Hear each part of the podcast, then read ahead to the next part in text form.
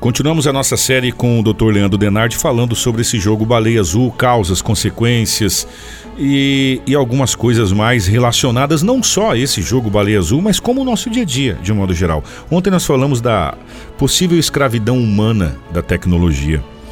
É, e hoje, a gente vai continuar nesse, nesse assunto, Dr. Leandro Denardi, pelo seguinte: Ontem foi dito às vezes, você está na lanchonete, numa pizzaria com os amigos, em vez de você estar tá conversando, você está no celular, mandando WhatsApp para alguém ou vendo a sua página no Facebook, e o outro amigo a mesma coisa.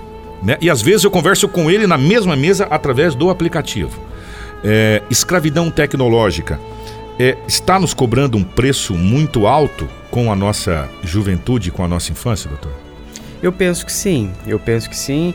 É, a gente muitas vezes acaba se utilizando da tecnologia, mas como tudo, é, o excesso, o abuso vai trazer consequências negativas, né? Tudo que é demasiado, que é exagerado, ele, ele traz a, as consequências. Então, é, essa escravidão, como você bem coloca, é, que cada vez mais es, estamos dependentes da tecnologia, é, a gente cada vez menos a gente busca o outro, esse contato humano, né? Aquela coisa de ó, oh, vamos tomar um café junto, né? Vamos se encontrar. A gente acaba hoje fazendo por mensagem, né? Pelo WhatsApp.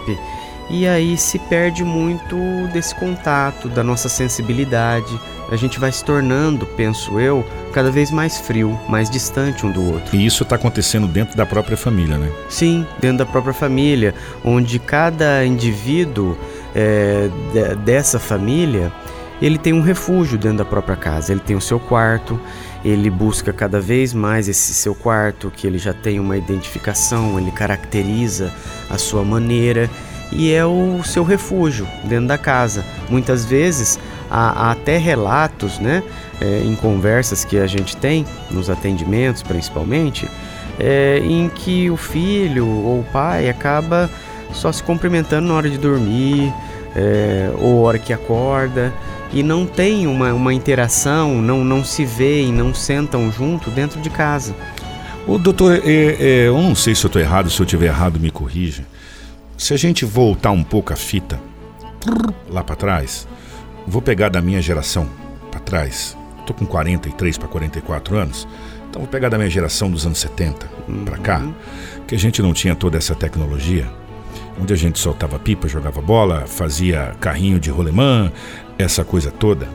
É, era muito baixo, ou pelo menos era muito pouco divulgado, o número de suicídios ou desse tipo de situação. A gente pode dizer que essa é uma doença tecnológica que acompanhou a evolução da tecnologia humana e, ao mesmo tempo, deixou a nossa juventude preguiçosa? É, tem, tem alguns, Em todos os sentidos, é, né? Tem, tem, tem alguns aspectos, sim. Eu tô, tô, tô pensando bastante na sua colocação, na sua pergunta, e, e a gente pensando, né, Kiko? É, as informações, as instruções é, desse jogo é, são online, né? É pelo pelo WhatsApp, WhatsApp pelo Facebook, pelo Facebook, é. correto. Então assim, é, ela tem um canal específico, até dentro da própria rede social parece que não é todo mundo que tem acesso, né? Não. Ela é meio que tem alguns segredos, algum algum limite aí. É, que só quem, quem deseja ou quem quer consegue chegar nesse caminho. É, então, e, e, ela depende, as pessoas elas não se encontram é, é tudo virtual, né? Elas até interagem, mas elas não têm esse contato pessoal. Né? E aí acho que só vai chegando é, as notícias, se a pessoa concluiu, ou ela manda um vídeo, ela manda uma informação que ela concretizou ou não tal tarefa. Então é sim, é, é tecnológica é, e é um sintoma no qual demonstra que a nossa sociedade, principalmente é, esse pessoal mais novo, está cada vez mais dependente eles é, é como se eles não, não, não pudessem mais viver sem essa tecnologia, né?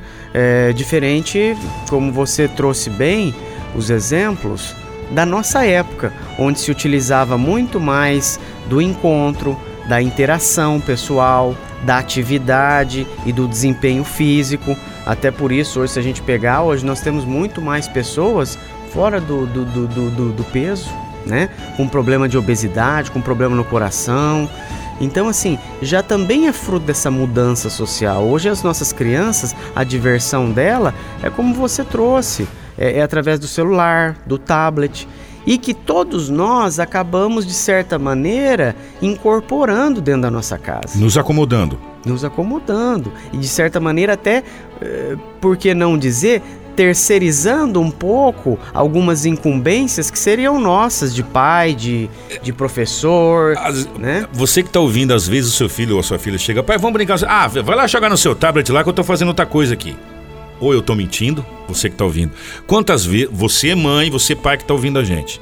Seu filho chega, pai, vamos fazer tal coisa, mãe, vamos fazer tal coisa. Ah, filha, vai lá jogar no seu tablet lá que eu estou resolvendo um problema aqui. Nós, às vezes inconscientemente, nos afastamos dos nossos filhos nessa, nessa situação de, de ser mais cômodo do filho estar tá no tablet do que estar tá ali é, é, é, ocupando parte do seu tempo. Exatamente. E assim, ninguém está fora dessa. Né? Se a gente parar para fazer uma reflexão aqui rápida, quem já não fez isso? De repente você está lá vendo um programa, um jogo lá. É, eu tô vendo essa ver, matéria aqui. E aí chega a criança, né? E quer atenção. E é isso que ela quer. A criança, é, é, ela é claro que depois ela vai fazer parte de um grupo social e ela vai demandar, ela vai desejar também esses objetos. Mas inicialmente ela quer o seu olhar, ela quer a sua atenção. Quer brincar com você, quer brincar com você, quer às vezes é justamente no parquinho, que nem a gente fazia na nossa época, né? Mas a gente vai incorporando e claro, a, a criança também é fruto do meio onde ela se relaciona e há todo um apelo social, né, é, no sentido de acompanhar essas tendências tecnológicas, como modelo de celular, tablet, e elas acabam também desejando isso. Mas o que elas são muito carentes, e a gente percebe, principalmente nos consultórios, é, é, é uma, é uma carência afetiva, né, de, de atenção, de conversa. E um adolescente, né, e hoje já sabemos que temos, né, temos a, depressão infantil já cada vez mais precoce, essa doença vem acometendo, né, eh, o indivíduo. Então, o adolescente, ele precisa se expressar, né? Assim como a criança, como nós adultos, todos nós, em qualquer fase do desenvolvimento, a gente precisa se expressar. Né? Vocês, eh, jornalistas, vocês precisam se expressar, escrever, divulgar, falar passar a mensagem, a informação. O adolescente não é diferente. Ele quer um canal que ele possa ser ouvido, que ele possa ser compreendido, né? Claro que, que haverão situações que vai depender de ter limites. E o adolescente também ele busca limite, né? É importante para ele, mas ele quer se expressar, ele quer ser ouvido. E é importante que nós adultos abrimos esse canal para ele. Amanhã nós vamos continuar essa conversa com o Dr. Leandro Denardi. Nós vamos é, tocar num ponto que eu considero o ponto mais, acho que talvez mais fundamental de toda essa história dessa baleia azul, que é a questão do ser humano não saber lidar com o desafio de ser desafiado a alguma coisa.